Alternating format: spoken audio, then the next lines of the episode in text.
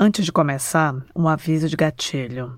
Esse episódio fala sobre escravização, violência contra a mulher e abuso sexual infantil. Se você é sensível a alguns desses temas, recomendamos que você pare de escutar agora. Cuidar de si é essencial.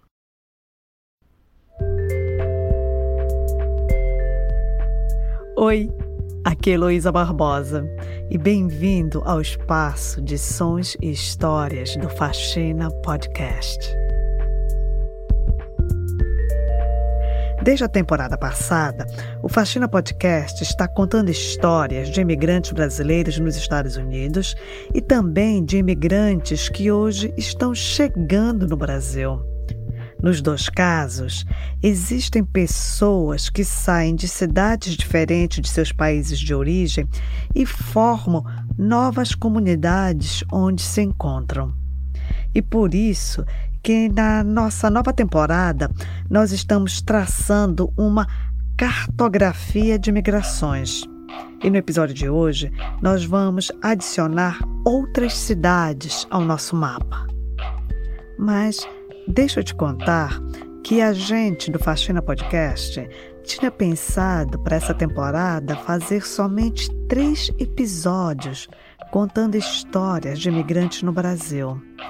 Mas um dia, numa madrugada de insônia, eu descobri o perfil no Instagram de uma cooperativa de mulheres bolivianas em São Paulo. E esse perfil chamava Empreendedoras Sem Fronteiras. Fiquei tão emocionada em saber da existência dessa cooperativa de mulheres imigrantes que imediatamente comecei a seguir o perfil e mandei mensagem. E, para minha surpresa, logo veio uma resposta. E aí, no vai e vem de mensagens, eu descobri que a cooperativa Empreendedoras Sem Fronteiras é feita de imigrantes que trabalham com costura. No dia seguinte, eu comecei a convencer a equipe do Faxina a produzir mais um episódio no Brasil. E também convidei o Vinícius Luiz para ir até São Paulo entrevistar essas mulheres que fizeram do Brasil a sua casa. E ele topou. Oi, Vinícius. Oi, Elô. Eu vou te mostrar alguns áudios e aí você tenta adivinhar onde que eu fui parar para essa história, pode ser? Hum, ok, tudo bem, vamos nessa.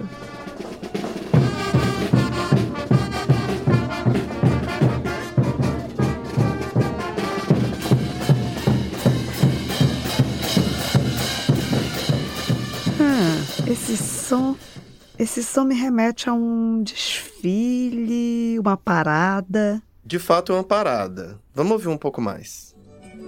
Agora tá passando um, um grupo folclórico dançando. E uma dança que parece muito com danças gaúchas. Inclusive os homens estão muito caracterizados com bombachas e chapéus que lembram muito os gaúchos aqui do Brasil. E fiquei na dúvida. É um desfile de carnaval fora de época em São Paulo? Ó, prometo que a última dica vai revelar tudo. Hoje é dia 6 de agosto de 2022. É um dia muito especial para todos os bolivianos, que é o dia que o país se declarou independente da Espanha, em 1825, e escolheu como nome Bolívia, em homenagem a Simão Bolívar, o grande libertador da América. é um desfile sobre a Bolívia? Mas como assim? Tu foste parar em uma parada de comemoração à Bolívia? Então, por sorte eu estava lá em São Paulo no dia da independência da Bolívia. E eu queria muito ver a festa de comemoração, assim, comer as saltenhas, que é uma comida deliciosa, e conversar com as pessoas. E a comunidade boliviana faz uma festa grandiosa, assim, com vários grupos folclóricos, comidas, roupas. Vinícius, você fala em uma festa grandiosa. Qual é o tamanho dessa comunidade boliviana em São Paulo? É bem grande. Eu olhei aqui e os últimos dados são de 2020. A Prefeitura e a Polícia Federal contaram 75 mil bolivianos vivendo em São Paulo. É a maior comunidade estrangeira na cidade. Nossa, é realmente muita gente. É quase uma cidade boliviana dentro de São Paulo. Sim, e é tão grande que existe até uma praça no bairro da Luz, em São Paulo, chamada Cantuta, que é uma homenagem aos imigrantes bolivianos. Mas Elo, eu tenho outra pergunta para você. Quando a gente fala assim de comunidade boliviana em São Paulo, qual a imagem que vem na sua cabeça logo de cara?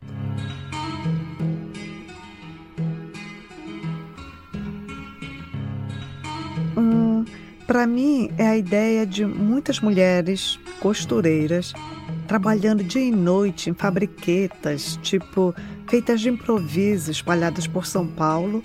Por isso que eu fiquei muito intrigada com essa cooperativa de costureiras. Uhum. Essa também é a minha. Mas aqui no Faxina a gente quer ir além dessas imagens, né, que ficam na nossa cabeça. A gente quer levantar o tapete para mostrar essas histórias que ninguém vê, não é mesmo? Por isso agora eu vou trazer aqui as histórias das imigrantes bolivianas, que são as empreendedoras sem fronteiras, no episódio chamado Flor de Cantu.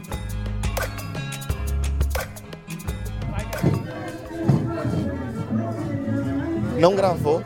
Hã? Não gravou. Não gravou? Tudo Gravou. de novo? Tudo de novo. Ai, meu No dia da independência da Bolívia, eu fui na festa para encontrar com a Cholita Florência. E quando eu avistei ela, eu saí correndo e na confusão eu esqueci de apertar o REC no gravador. Mas peraí, Cholita é o nome da pessoa ou o que é Cholita? Ó, vamos por partes. Essa pessoa que eu fui encontrar se chama Remberto Soares. Eu me chamo Humberto Soares Roca, tenho 35 anos. Eu venho de, da cidade de Trinidade, do Amazonas, que fica na Bolívia, tá? E moro faz oito anos aqui em São Paulo, capital. Ele se apresenta como drag queen e a personagem se chama Florência, que é uma Cholita. Aí daí a Cholita Florência. Tá, mas eu ainda não sei o que é uma Cholita. Que as cholitas são as mulheres indígenas dos Andes, né? Que tem tanto tem no Peru, no Equador, na Bolívia, norte de Chile, noroeste argentino. Elas têm um visual bem característico. Aí estou com um chapéu, estou com uma trança longa, um chapéu preto, estou com a bandeirinha aqui da Bolívia, é, porque hoje é dia da pátria da Bolívia, a bandeira LGBTQIA+, e a huipala. A Uipala é aquela bandeirinha quadriculada em várias cores que representa os povos indígenas e é considerada a segunda bandeira da Bolívia. Minha trança longa com uns pomposinhos amarelos no final, minha blusa colorida, tá? Com os estampados de aguaio típicos dos Andes. Tem as cores vermelho, azul, verde, laranja, rosa. E o sapato dourado, eh, dourado com rosa. E tem minha llama de fantoche aqui no ombro, né? De pelúcia. Que chama a atenção e todo mundo está olhando e vindo tirar foto. Por muito tempo, as cholitas foram discriminadas na Bolívia, mas hoje elas passaram a ser reconhecidas como exemplo da força da mulher andina.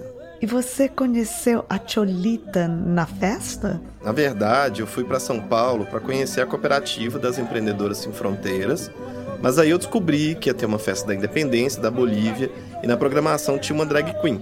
Eu precisava falar com ela, né? Hum, eu acho bem curioso isso de uma drag queen vestida com roupas típicas da Bolívia. Isso é algo comum? Como que é a recepção das pessoas? Oh, Então, Elo, o Remberto me falou que não é algo comum, que a cultura boliviana é bem machista, mas que a Florência é bem recebida pelo público. Porque eu me identifico como se eu for um palhaço com salto, né? É o que eu estou usando, estou usando algo que é de nossas raízes. Estou usando uma roupa que as mães dele, com a que eles foram criados. Estou falando só dos homens, porque as mulheres adoram. A Florência sempre está com uma lhama de pelúcia assim nos ombros, que chama muita atenção e atrai o interesse das crianças. Então ela é um sucesso. Sim, no dia do desfile tinha muita gente tirando foto com ela, mas até o Remberto se tornar essa referência para a comunidade boliviana em São Paulo, ele passou por muita coisa. Então, a imigração na minha família começou por meio da minha mãe, que separou do meu pai, né? Que ela eh, sofria violência doméstica no ano 95. Nós somos em quatro irmãos, eu sou o terceiro, né? E minha mãe decidiu emigrar para Buenos Aires, Argentina, no ano 95. A mãe migrou para a Argentina e foi levando os filhos aos poucos. Até que em 97 chegou o Remberto. Depois de formado no ensino médio, ele trabalhou numa sorveteria em Buenos Aires, Foi lá que ele ouviu que a economia do Brasil estava melhor que a da Argentina. Então, em 2014, ele decidiu vir para São Paulo e, como a maioria de seus conterrâneos, ele se viu obrigado a trabalhar com costura, mesmo sem ter muita experiência. Trabalhava de 7 da manhã a 11 da noite, ganhava 500 reais. Espera, ele ganhava 500 reais por semana? Infelizmente, não. Ele ganhava 500 reais por mês, trabalhando 16 horas por dia e todos os dias, sem uma folga, nada. Eu realmente eu sabia que eu ia ser escravo, porque se não aceitava aquilo, que outra coisa me, me esperava? Eu não falava português, não tinha RG, não tinha CPF, não tinha carteira de trabalho, então onde vou chegar? Onde quem me vai aceitar? Essa fala do Remberto ficou reverberando por dias na minha cabeça. Assim, de saber que ia ser escravizado, de aceitar essa condição.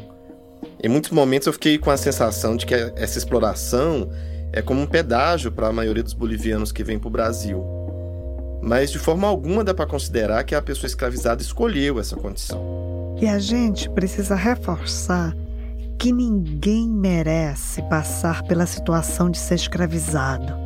Não importa a origem nem as condições financeiras dessa pessoa. Toda pessoa que trabalha deve receber salário e trabalhar com dignidade. Infelizmente, Elo, a escravização de bolivianos que vem para o Brasil é algo que ainda acontece. A gente tem notícias de pessoas encontradas em trabalho análogo à escravidão ainda em 2022.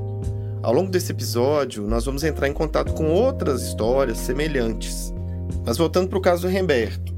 Com duas semanas de trabalho e sem receber, aí ele decidiu interromper a exploração. Não recebi, eu fiz protesto, oxe. eu fiz protesto, falei, né? Aí eu peguei uma panela e batia, pagamento, pagamento, pagamento. A mulher ficou doida, chama a polícia, chama a polícia. Não, eu não vou parar até eu receber meu pagamento, porque não era só eu, era meus demais conterrâneos. O, o Remberto tinha medo porque ele se considerava ilegal. Ele tinha uma chefe brasileira que ameaçava, falando que ele seria deportado se ele chamasse a polícia. E são muitos bolivianos que caem nessa história. Mas desde 2017, a lei da migração garante que qualquer pessoa que for submetida a trabalho análogo à escravidão, ela ganha residência no Brasil. Mas mesmo antes disso, algumas decisões judiciais garantiam direitos trabalhistas para essas pessoas, mesmo que elas não tivessem com documentação regular no país.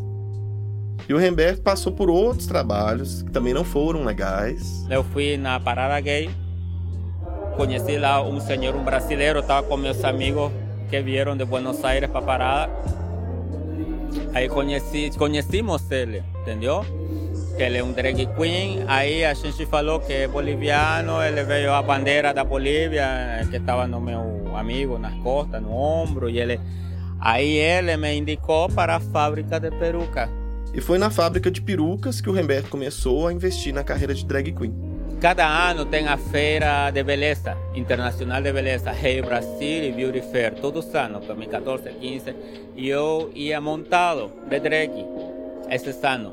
Ia no stand da Estoril da fábrica, eles levavam cabelos para vender e eu ia de drag, dando panfletinho, sabe?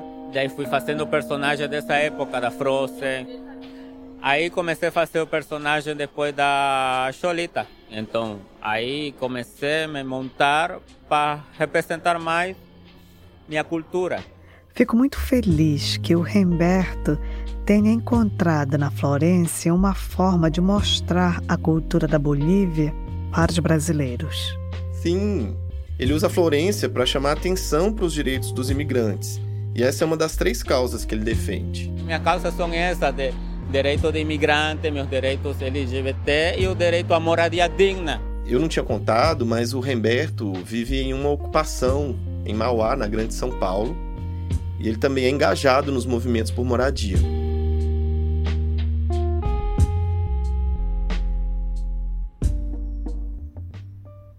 Agora, Vinícius, como você mesmo falou, o início da história do Remberto é muito semelhante ao que outros imigrantes bolivianos passam aqui no Brasil, não é? Pois é, existem essas semelhanças que são horríveis, mas cada pessoa tem sua própria história, né? Então eu conversei com cinco mulheres que fazem parte do grupo Empreendedoras Sem Fronteiras, que é a cooperativa de costureiras que eu fui conhecer em São Paulo. A cooperativa funciona na Casa do Povo, é um espaço fundado pela comunidade judaica na cidade. Prazer, Vinícius. Você é a Beth? Isso. Beth. Jenny. Jenny? Zulema. Eu não entendi. Zulema. Além da Beth, Jenny, Zulema, tem também a Sônia e a Jéssica. A cooperativa é formada por elas, cinco? Não, na, na verdade são 15 mulheres. Uau! Nós vamos começar contando como que elas chegaram aqui e depois como se encontraram para formar a cooperativa. Ah, meu nome é Zulema Caliçaia Choque, sou de Oruro. A Zulema está aqui no Brasil há 20 anos. Lá na Bolívia eles te falam maravilhas do exterior. Você vai ganhar 200 dólares. Uau! Falei, nossa, eu vou ganhar tanto dinheiro. Não, eu vou. Você, você fecha os olhos, não vê o que você vai, vai acontecer no futuro. Às, às vezes é isso, a, a pobreza. Bom, eu venho de uma família humilde e pobre, não vou dizer que sou Aí eu vim, nossa, 200 dólares ninguém ganha, eu vou, eu vou. Aí no, é, peguei minha filha, né, na época eu tinha marido, os três. Passamos a fronteira por lado de Foz do Iguaçu, por Paraguai. A gente é, é, veio assim, ilegal porque não, não tínhamos documento, não sabíamos como passar. Então, foi um viagem longo, muito cansativo. A gente passou de, a fronteira passou de moto, bem, tipo, com medo, porque você não sabe onde que você vai chegar. Depois de passar da fronteira de moto, a Sulema pegou um ônibus clandestino com o marido e com a filha em direção a São Paulo. A cunhada, que já morava lá, deu as instruções sobre como chegar. Ela, ele falou, tipo, pelo telefone, anota assim, ele deletreou, soletrou as palavras para mim, o bairro. Agora eu sei como falar o bairro, foi na época Rodrigo de Barros, aqui perto da, da luz, o bairro. Minha cunhada falou, eu vou ficar na porta te esperando. E o bus que trouxe nós jogou praticamente do bus. Ela deveria ter descido na rua Doutor Rodrigo de Barros, no bairro da Luz, em São Paulo, mas o ônibus deixou a família em Diadema, cerca de 25 quilômetros longe do endereço. Aí, no meio de tudo, ela conseguiu identificar a palavra táxi mostrou o endereço para o motorista. Na época não tinha GPS, nada. Há 20 anos atrás. Ele pegou um livro desse grossor, ele foi, procurou o bairro. Ele falou: 60 dólares. Nossa, 60 dólares. Não, é, só tínhamos, estávamos com 30 dólares. Ah, Aí eu falei, mas esse é, é, não sabíamos o endereço, não sabíamos como falar com mímica e tudo. A gente subiu, chegou eu, minha Maria, subimos no, no táxi, ainda bem, ele deixou no endereço, minha cunhada estava aí fora. Chegamos, ela nos emprestou dinheiro para pagar, pagamos. Você já deve imaginar que jamais uma viagem entre Diadema e o bairro da Luz custaria 60 dólares. Eu fiz o cálculo em um aplicativo de transporte de quanto ficaria hoje a corrida entre o terminal de Diadema e a rua Rodrigo de Barros. E o valor deu 80. Não 80 dólares, 80 reais. Esse foi o primeiro golpe que a Sulema sofreu ao chegar aqui. A cunhada, que já estava bem estabelecida, levou ela para trabalhar numa fábrica de costura. E o valor do salário não era de 200 dólares. Na época, as prendas, quando eu cheguei, as prendas eles te pagavam 20 centavos, 30 centavos. A maior era 40 centavos. Então era tipo, é, tipo eu falei, nossa, para tomar uma Coca-Cola eu tenho que fazer tipo cinco peças, porque a Coca-Cola na época estava 1,20, acho. Ela morava no mesmo lugar que ela trabalhava. Eram três quartos, um só para homens e dois para casais. Ela ficava num desses. Além disso, tinha uma sala maior onde as pessoas faziam as peças. O quarto que eles nos deram era um quarto pequeno onde cabia é, certinho uma cama de casal e é, para um cômodo para colocar um cômodo para colocar um armário, né? Um armário para colocar só as roupas e uma TV só. Como ela não se adaptou bem com a costura, ela foi transferida para a cozinha da fábrica, que pagava menos ainda. E para completar, ela precisava lidar com os abusos da empregadora, que também era boliviana. Aí eu ficava chorando para meu marido. Não, você me trouxe aqui, olha o trato deles. Elas, ela, ela vinha, até puxava a porta, falava, oh, é hora de trabalho, seis horas da manhã. E ela não permitia que a criança entre no talher da oficina da costura. Vocês moravam no mesmo lugar? Né? É, no mesmo lugar.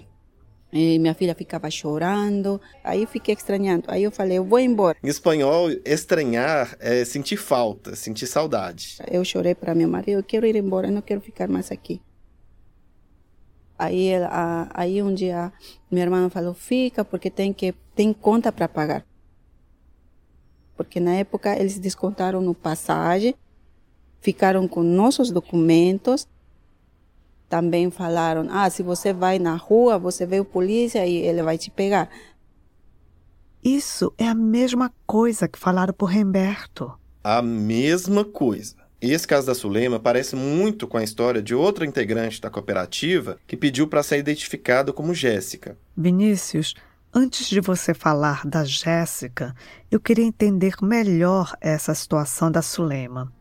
Ela fala que teve os documentos retidos pelos patrões. Tem essas denúncias de assédio moral, local insalubre de trabalho e um salário muito baixo. A gente está falando de escravização nesse caso também. É verdade, Luísa. Segundo o Ministério do Trabalho, entre outras irregularidades, as seguintes situações são consideradas trabalho análogo à escravidão: quando a pessoa é submetida à vigilância ostensiva no local de trabalho por parte do empregador, posse de documentos ou objetos pessoais do trabalhador e jornadas exaustivas de trabalho também contam como trabalho escravo. A Sulema me contou que eles trabalhavam de 6 da manhã até 11 da noite. Que tristeza imensa viver com medo, viver sem dignidade, viver sem liberdade. Mas, Vinícius, você ia falar da Jéssica. E aí? Eu sou de La Paz. De La Paz, sabe? De La Paz. Essa é a Jéssica. Ela trabalhava com costura em La Paz, que é a capital da Bolívia, e também fazia faxina numa casa em troca de comida e lugar para dormir. Aí nos finais de semana ela ia para a casa da mãe e lá também ela ajudava nas tarefas de casa.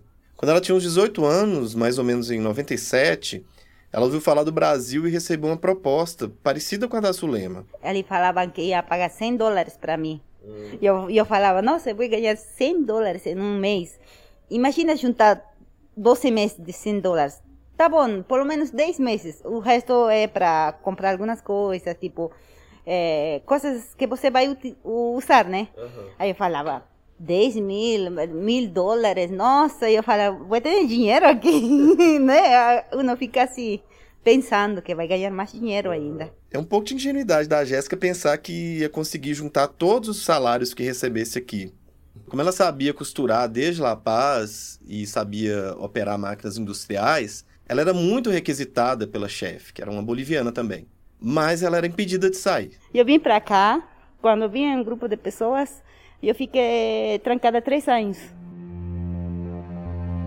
É, tipo, como ela falou, tem pessoa boliviana mesmo, escraviza boliviana. Então eu fiquei três anos trancada, não saía para a rua, não sabia falar português. Ela acordava, trabalhava, comia, dormia no mesmo lugar. Até que um dia decidiu que não dava mais. Eu queria sair, né? Ela não deixava, e aí foi isso que aconteceu. Aí ela ficou muito brava, ela falou que eu era menor de idade, que não poderia fazer o que eu quiser aqui. Ela quis, levantou a mão, né, para me dar um soco. Aí eu fiquei muito com raiva. E eu falei, se minha mãe batia e outra pessoa vai bater, eu não vou deixar, eu falei. Então, vou sair de qualquer jeito, vou sair daqui. Com 21 anos e sem conhecer nada da cidade de São Paulo, sem falar português, a Jéssica juntou as poucas coisas que tinha, um bocado de coragem e fugiu. Eu cheguei aqui, fiquei trancada três anos, depois fugi, não sabia se ia dormir na rua. Fiquei assim desesperada, depois encontrei outro boliviano, aí falou que ia arrumar um lugar para mim. Aí eu fiquei. Só que em vez de solução, ela achou outro problema. Mesmo aí, também fui explorada. Eles não me pagavam, É, eu ficava triste, né? E eu cobrava todo mês, me paga, me paga, por favor. Aí eles não pagavam para mim. Eles prometeram pagar 100 reais por mês para ela. Numa época que o salário mínimo era 260 reais. Mas também ficou só na promessa. Como ela ouvia muito rádio, aprendeu a falar português e conseguiu acionar um advogado para receber o pagamento. Esse é um fato muito doloroso de como os recém-imigrantes em uma cidade são vulneráveis à exploração e às vezes são explorados pelos próprios conterrâneos. Mas, Vinícius, você sabe que eu também aprendi inglês ouvindo rádio? Pois é. É mesmo?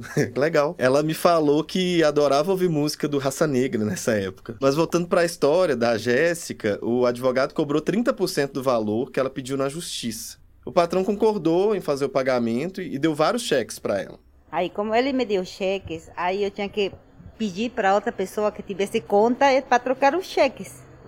Quando eu fui a trocar os cheques da pessoa, ela fala, tudo bem, eu vou cobrar 10% por cada cheque que eu vou cobrar. Eu falei, tudo bem, me deu um monte de cheques. Mas, Vinícius, para quem ela deu esses cheques? Ela deu para um conhecido, porque ela não tinha documentos no Brasil e não tinha conta. Então, alguém precisava descontar esses cheques para ela.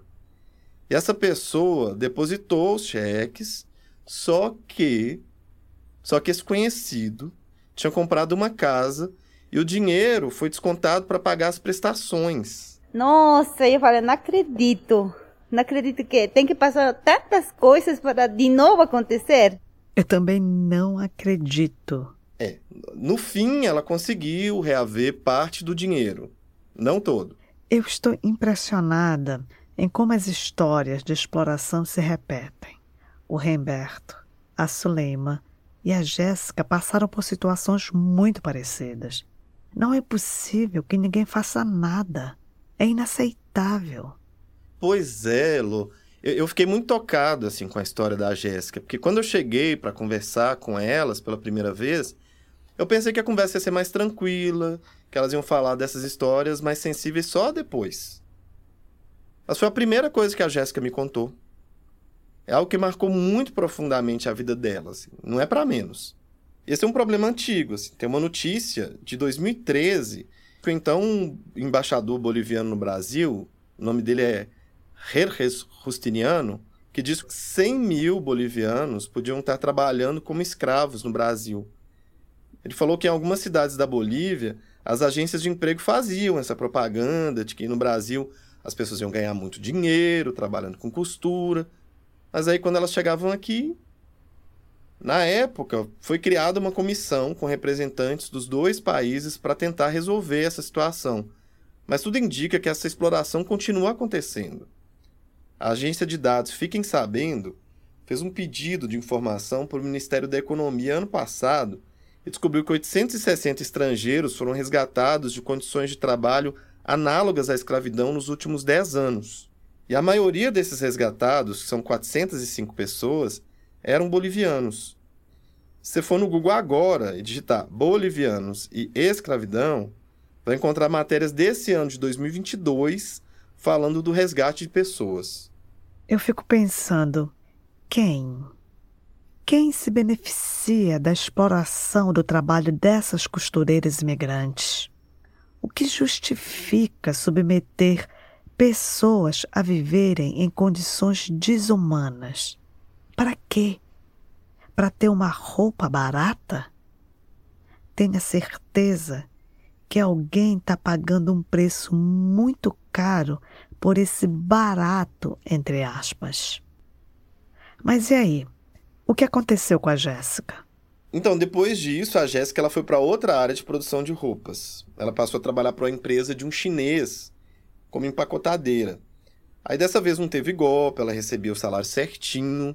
Aí um dia falaram que estavam precisando de mais pessoas. Ela pegou o telefone, ligou para o irmão, que ainda morava na Bolívia, e ele topou se mudar para o Brasil. E aí, junto com o irmão da Jéssica, veio a esposa dele, a Jenny. Eu sou Jenny Marlene Rodrigues Cruz. Eu nasci no Tacna, Peru. Eu cresci na Bolívia. Agora estou morando no Brasil já uns. Eu cheguei em 2010, mas eu voltei para Bolívia em 2016 e eu voltei de novo em 2020. A Jenny e o marido foram trabalhar no mesmo lugar que a cunhada Jéssica. É, a gente trabalhou com chinês, né? E era embalar roupa. Eles pagavam bem, sim. Só que o trabalho era de noite, não era de dia, né? É, de, toda noite você trabalhava, de dia você descansava. E só que era um, uma temporada só, não era o tempo todo. Ou seja, uns dois, três meses, não sei, algo, aconteceu alguma coisa, mas fechou. Aí eu, eu fiquei grávida de minha filha, né? E aí eh, minha cunhada falou: e agora? Você não vai poder trabalhar. A Jenny não sabia costurar e aceitou trabalhar como cozinheira. Ela recebia 200 reais, isso lá em 2011, para fazer comida para os trabalhadores da fábrica de costura. E quando a filha nasceu, ficou mais difícil para a Jenny conciliar o trabalho com os cuidados da criança. Eu já teve minha filha especial. Quando ela nasceu, já era um ano já que tinha passado. Aí eu não consegui mais trabalhar já, porque eu tinha que ir no médico, levar minha filha. Minha filha ficou internada 10 dias. Eu não sabia o que fazer, assim, né? Só meu marido que trabalhava. A Jenny nunca recebeu um diagnóstico sobre qual deficiência a filha tem. A criança tem 11 anos hoje. Ela não fala, não caminha, ela usa fralda, tem que pegar no colo. É, é difícil. Aí você tem que ficar o dia inteiro com. É, tem que ficar, às vezes. E é grande, né? Eu, às vezes tenho que levar, às vezes é difícil.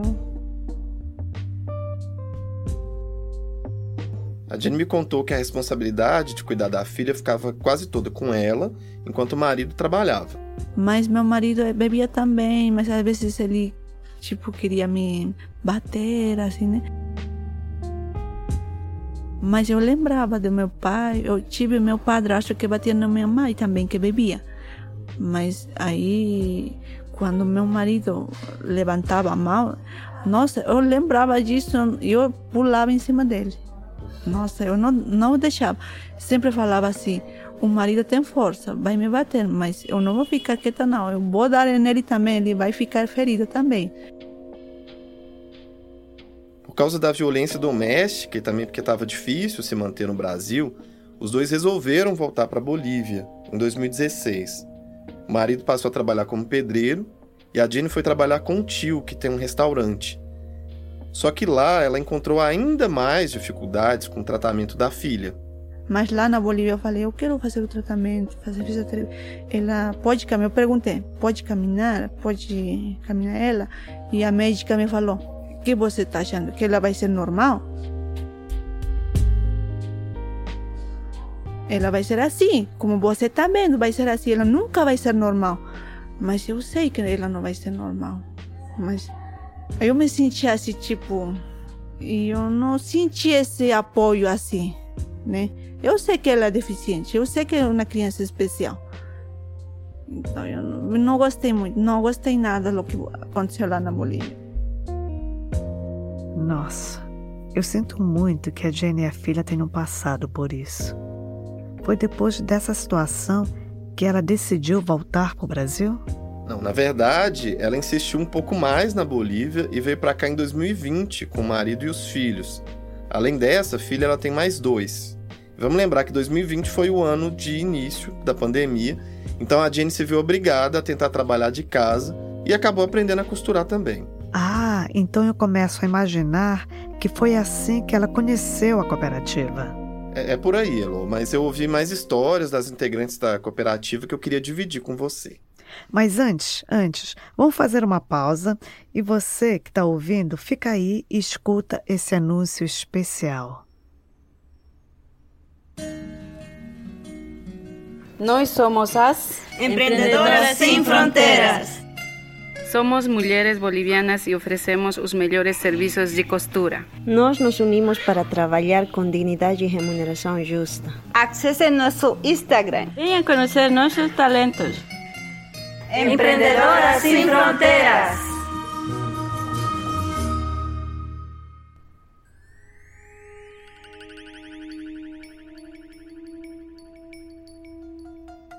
E agora, voltando ao episódio.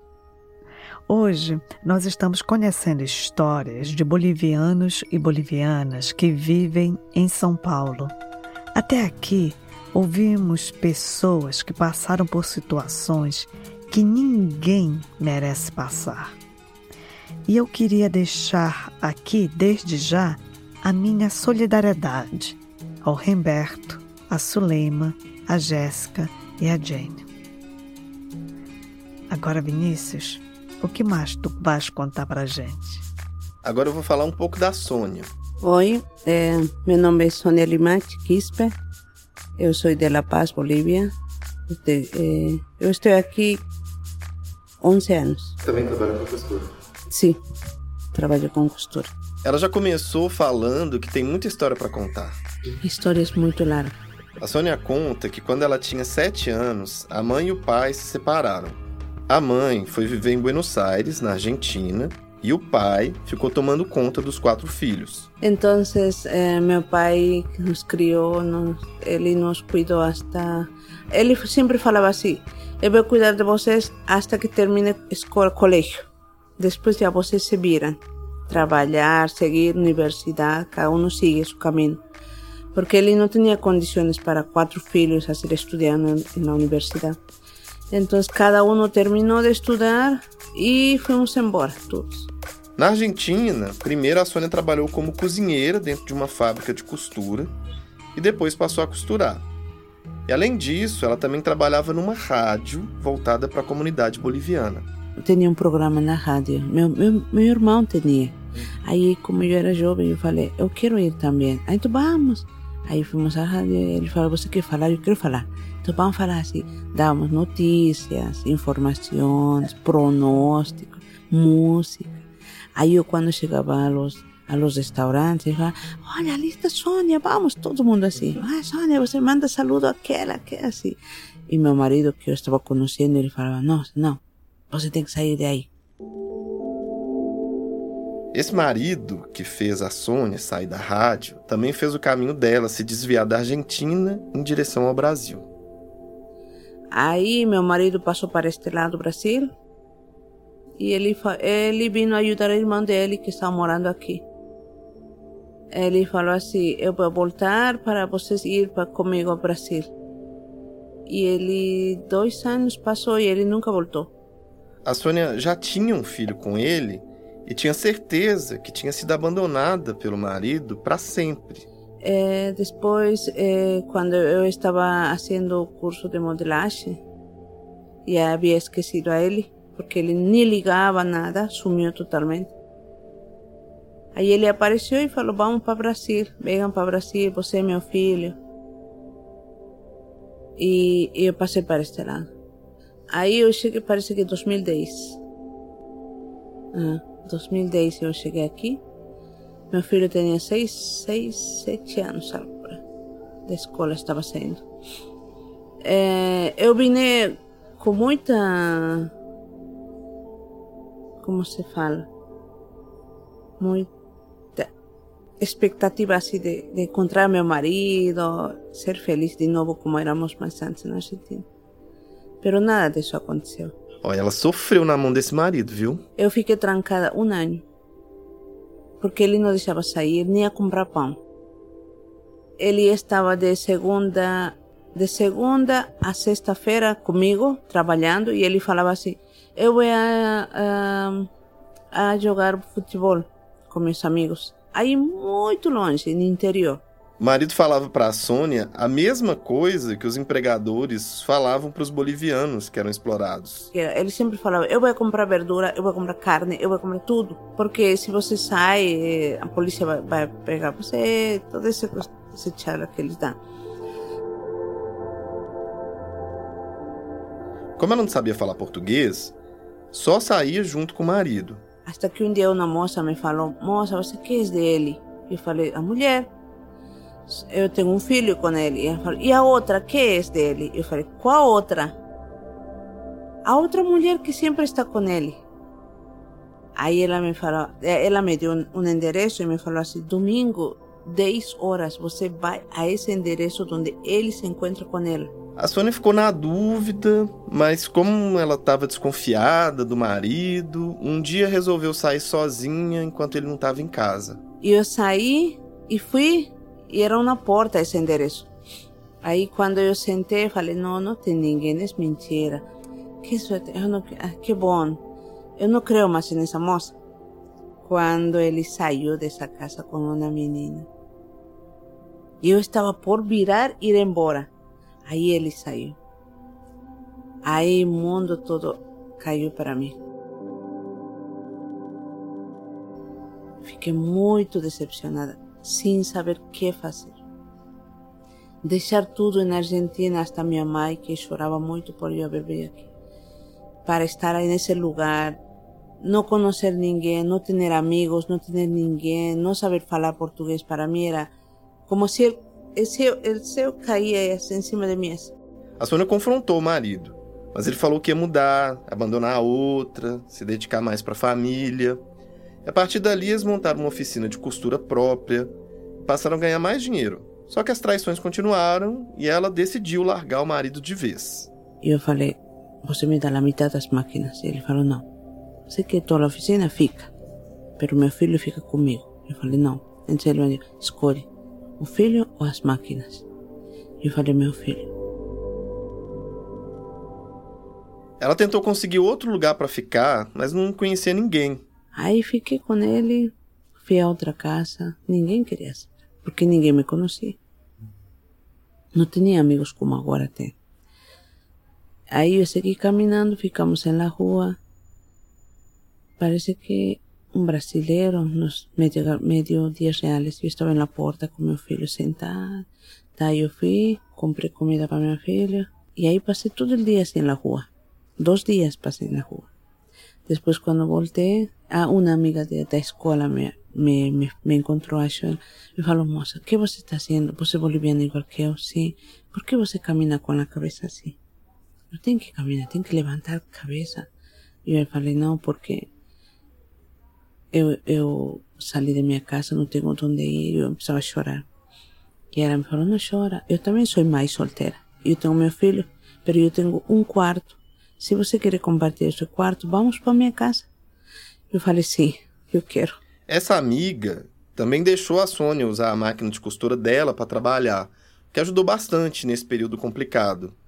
E aos poucos ela foi juntando dinheiro, conseguiu alugar um espaço só para ela, comprou algumas máquinas. Só que aí ela precisou viajar para Bolívia e deixou tudo com um casal de conhecidos. Eu, quando cheguei, eles fecharam a porta.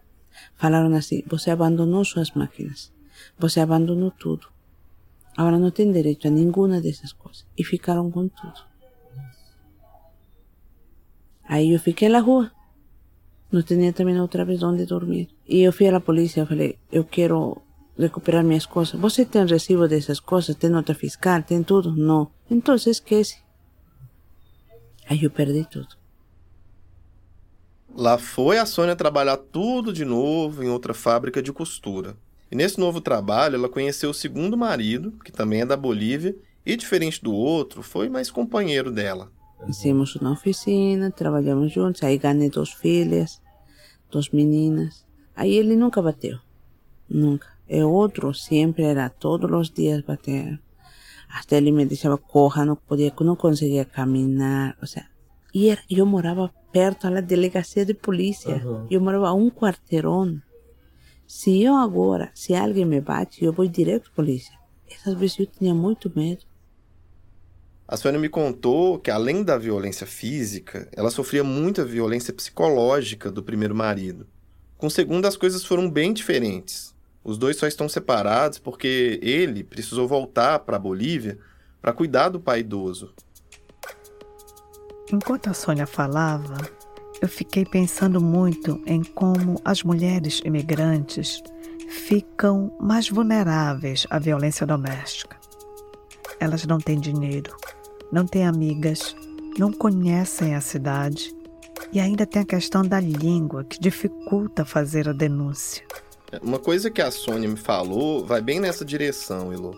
Ela fez um curso de português pensando em ter mais autonomia, assim, depender menos de outras pessoas para circular pela cidade. E poder contar com a rede de mulheres da cooperativa também ajuda muito a tomar a iniciativa de interromper essas violências.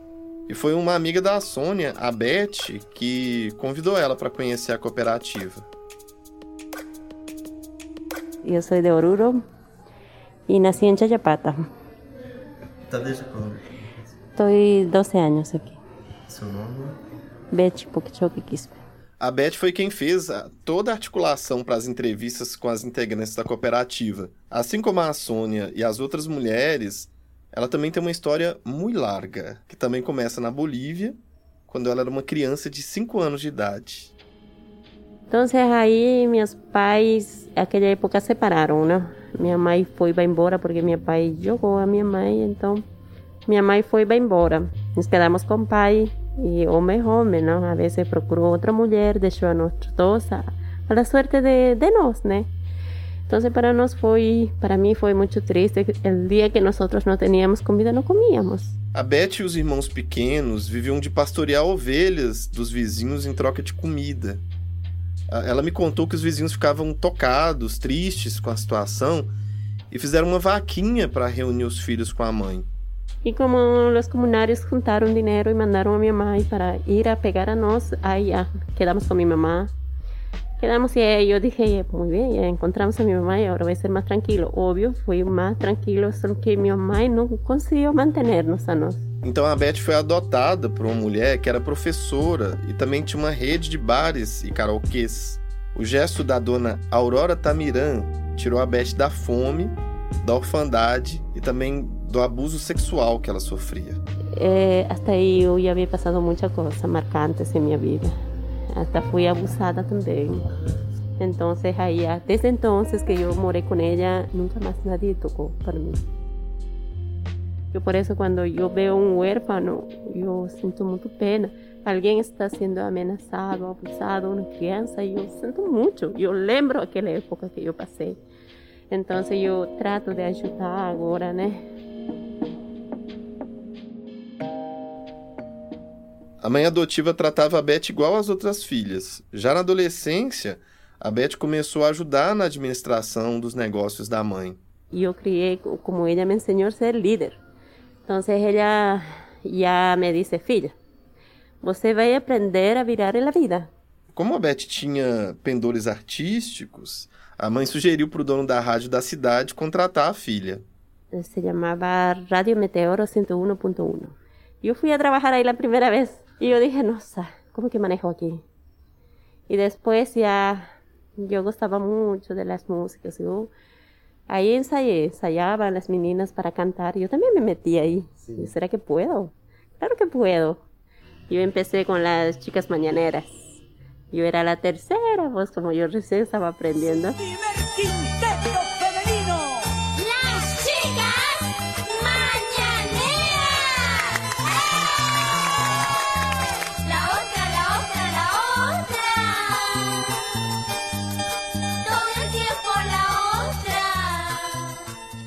As Ticas Manhaneiras são um grupo que existe até hoje e faz algum sucesso na Bolívia e no Peru. Como o grupo demandava muitas viagens, a mãe não quis deixar a Beth continuar, mas ela entrou em outro, as Amorocitas. Uau! Eu adorei saber que a Beth também é cantora. Eu acho que a arte, seja a música, o teatro, a pintura, a escultura, o canto, a arte tem um elemento reparador do nosso espírito humano. E a Beth precisava reconstruir e fortalecer o espírito e a força criativa dela depois de tudo que ela passou na infância. Viva a Beth!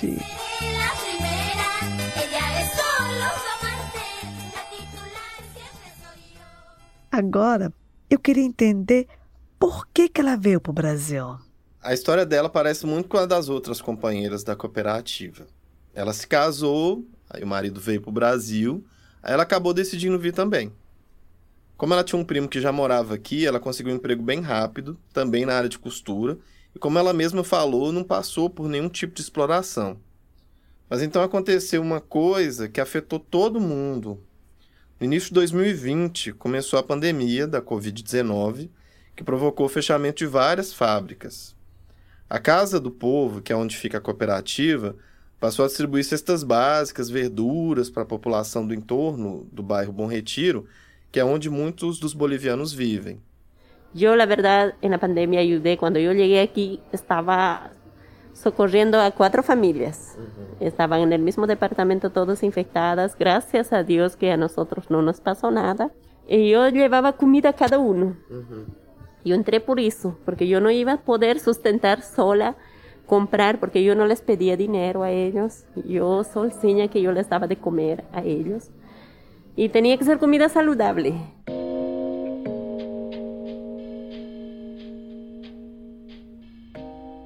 Assim como a Beth, a Zulema, a Jéssica, a Sônia, a Jenny também procuraram a Casa do Povo para conseguir uma cesta básica. Elas tinham pouca demanda de trabalho e estavam costurando máscaras para vender. Na época era a pandemia, não tinha trabalho e estavam eh, começando com máscara e estavam fazendo máscara, né? Essa aqui é a Jenny. Com um preço bem bom que porque na época era 50 centavos que estava ganhando por máscara, mas na casa do povo estava com 3 reais, era um preço bom, né? A Jenny ganhava 50 centavos por máscara, mas a Sulema ganhava só 30 centavos. Uma reportagem da jornalista Flávia Mantovani, da Folha de São Paulo, fala em pagamento de 5 e 10 centavos para as máscaras feitas por bolivianos. Como a Jenny adiantou, a Casa do Povo decidiu encomendar máscaras para distribuição gratuita, mas aí pagando cerca de R$ reais por peça. E a gente é, viu também que algumas vezes é, a oferta de trabalho em si não resolvia, não é só uma oferta de trabalho a um valor justo. Essa é a Mayara Vivian, coordenadora de projetos sociais da Casa do Povo. Mas a lógica dessa terceirização estrutural era tão arraigada que às vezes você passava as máscaras num valor e a pessoa, ou por desespero ou pelo hábito de atuar dessa forma, repassava essa, esse mesmo trabalho com valores menores para outras pessoas, porque era assim que a engrenagem estava dada, né? Foi então que surgiu a ideia de montar uma cooperativa para quebrar o modelo de produção terceirizado. Esse modelo é aquele assim que um pega o trabalho, passa para o outro fazer com valor bem menor, esse por sua vez vai passar para outro no valor menor ainda, e assim vai a corrente de terceirização. Essa terceirização exige muito trabalho e paga muito pouco. E aí, nesse sentido, a gente reuniu pessoas mais ativas da comunidade, a gente conseguiu identificar elas através não só no, da nossa relação com a comunidade, mas a, a, através da, da, comunidade escolar mesmo, né? As mães que eram mais ativas e tudo mais, como a Beth, como a Sônia.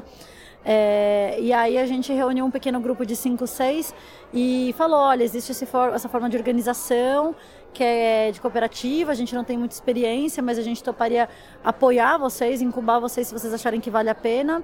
Essas pessoas ah, compraram a proposta, né? A Dini e a Beth estavam nesse primeiro grupo. É, e aí, em duas, três sessões, né, por conta do Covid, para não juntar todo mundo, a gente explicou que era uma cooperativa, quais eram os princípios, que ia demandar uma energia, mas que era um investimento que elas faziam para um negócio coletivo delas. O grupo foi criado em julho de 2020 com o nome de Empreendedoras Sem Fronteiras. Começou com 30 mulheres e hoje tem 15. No início, o grupo tinha uma coordenadora, mas agora elas decidiram ser uma organização horizontal, em que as decisões e a gestão são feitas em conjunto. Então a gente pode dizer que a cooperativa é um final feliz para a história dessas mulheres que a gente conheceu aqui? Na verdade, está mais para um recomeço feliz. Me conta como é que elas estão hoje. Então vamos lá. Todo mundo hoje já consegue trabalhar de casa, o que já é um ganho enorme perto do que elas já passaram. A Sulema mora com os filhos num apartamento só para ela. E a filha mais velha dela estuda medicina lá na Bolívia. Que legal isso! Sim, e a Jéssica, hoje ela trabalha como piloteira. O que é ser piloteira? É quem monta as peças que vão ser usadas depois como modelo pelas outras costureiras. É um trabalho super importante. A Jenny está estudando modelagem porque ela quer desenhar roupas. Ela pediu para dizer que o marido não bebe mais, que os dois são evangélicos e vivem muito bem com os filhos. A Sônia dá aulas de costura para uma ONG de pessoas trans e ela disse que as mulheres trans ensinaram ela a rir e ser mais feliz. Já a Beth, ela acabou de terminar um tratamento de câncer e está pensando em voltar a cantar. E Vinícius, então elas já vivem com o dinheiro da cooperativa? Ainda não, Elo. Elas me falaram que tem essa expectativa. Hoje em dia elas trabalham em casa e ganham em média de 3 a 7 reais por peça de roupa costurada. A cooperativa está começando, né? Aqui é a Jéssica. Não é uma coisa que não, é sustentável ainda, mas a, a gente acredita daqui a um tempo seja uma coisa que nos sustente, que seja um, um salário de 3, 3 mil que a gente ganhe, né? Seja um salário, porque hoje em dia está tudo caro, né? O mínimo que pode ser 3 mil. Em vários momentos, elas me falaram dessa meta de cada uma receber ao menos 3 mil reais. É um valor que elas consideram suficiente para abrir mão de costurar para as fábricas. Mas é interessante que, mesmo que a cooperativa ainda não garanta a maior parte da renda delas, ela abriu possibilidades de relação com a cidade de São Paulo. E aqui eu vejo oportunidades, não só, não só no trabalho, porque tem eventos que Tipo, eu nem imaginava se conhecer ou saber de alguma coisa. Eu vou dar um exemplo só de ontem. Na minha terra, se você morar lá e ver uma ópera, impossível. Hum. Agora, ontem a gente foi na ópera. Essa é a Zulema contando um passeio que elas tinham feito. O grupo também participou de um jantar feito pela chefe Paola Carosella. A gente deu de presente uma bolsa da cooperativa. Nossa, ela pegou nosso presente, ainda fez a comida. A gente está comendo a comida dela. É, ela, ela, Paola Caroselli. Isso é muito legal. Sim, e tem outra coisa bacana, porque quando a cooperativa propõe outro modelo de negócios, que não é baseado em quantidade, isso permite que elas possam explorar os próprios talentos. Como eu falei, a Jenny está estudando modelagem e quer produzir roupas mais autorais. A Sulema quer trabalhar com bordados andinos e todas elas querem explorar outros talentos.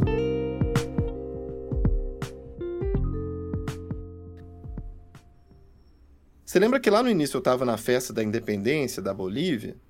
Então, no mesmo dia, que foi 6 de agosto, a Casa do Povo deu uma festa para celebrar seus 69 anos. E elas participaram vendendo comidas da Bolívia, camisas, bolsas e também dando uma oficina de bordado. E nesse dia, a Beth me recebeu vestida, sabe como? De cholita. E eu perguntei para ela o que representava aquela vestimenta força, trabalho. Minha roupa é saia larga, não?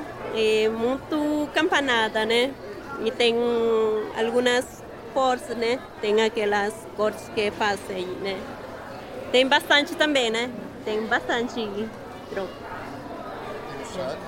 É. Esse daqui é a manta. Então, daqui chapéu. E naquele momento ela estava ensinando uma moça a bordar. Quer fazer qual você? São pontos que pode fazer aqui nos desenhos. Essa é a cantuta de Bolívia.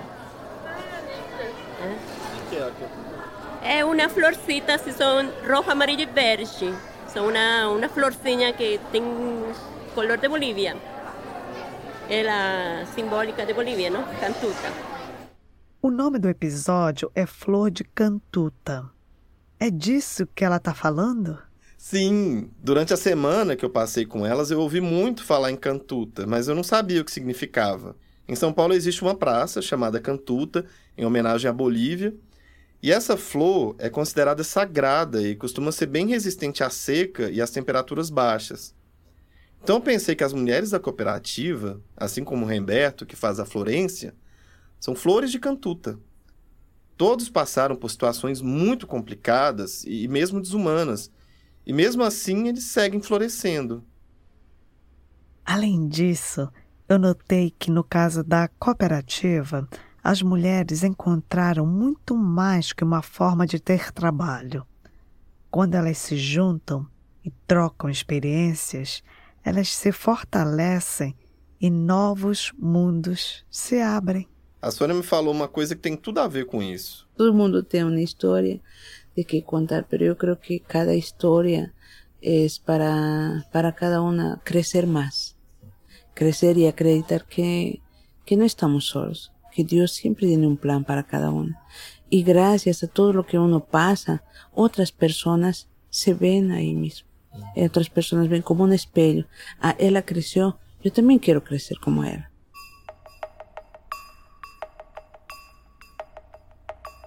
Sabe outra coisa que ficou, Elo? Eu não sabia que a comunidade boliviana é a maior comunidade estrangeira de São Paulo.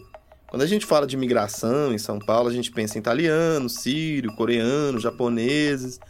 A gente só ouve falar em bolivianos quando tem notícia de escravização. O que eu aprendi nisso tudo é que a comunidade deles tem uns laços de solidariedade muito fortes. Eles conseguem manter a cultura do país muito viva. Eu fui na festa da independência e é como se eu tivesse conhecido uma parte da Bolívia. E para mim, o que ficou desse episódio é que a exploração do trabalho de imigrantes, sejam elas faxineiras brasileiras em Boston ou costureiras bolivianas em São Paulo, essa exploração é um problema sério. Um problema criado por uma economia que não valoriza os trabalhadores que limpam nossas casas, nossas escolas, hospitais, que cuidam de nossas crianças, que fazem as nossas roupas.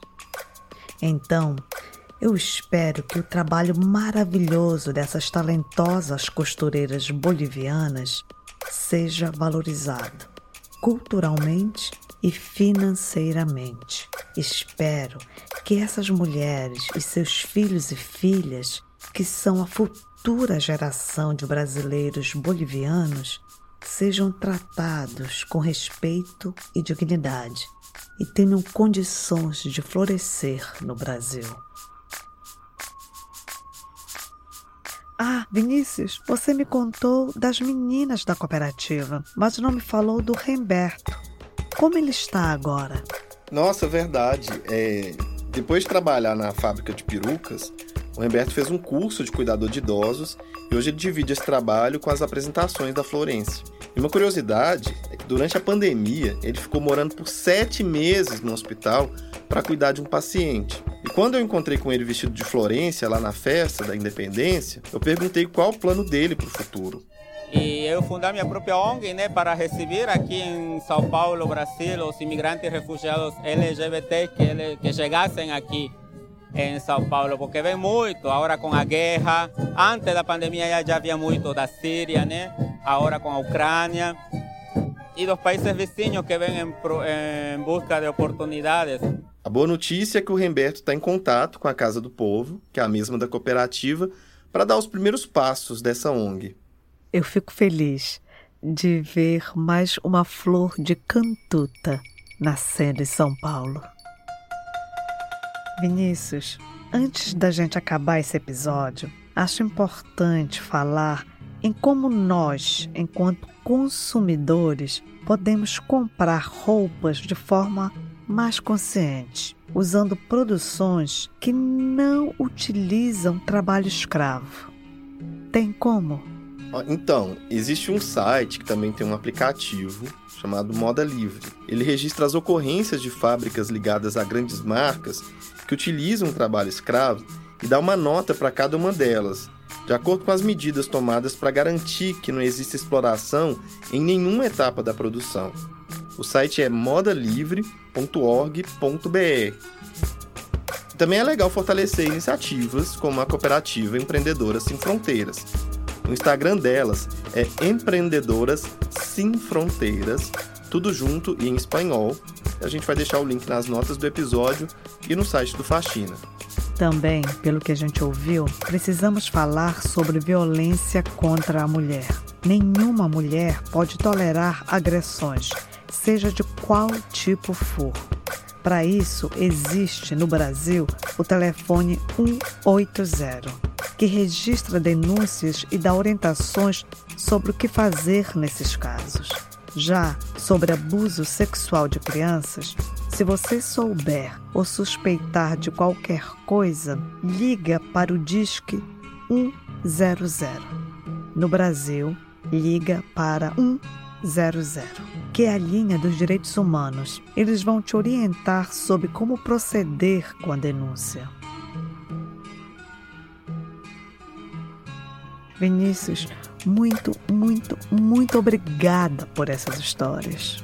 Eu que quero agradecer assim, imensamente pela oportunidade de ter entrado em contato com pessoas tão especiais. ouvi muito do, das pessoas que o povo boliviano é muito fechado.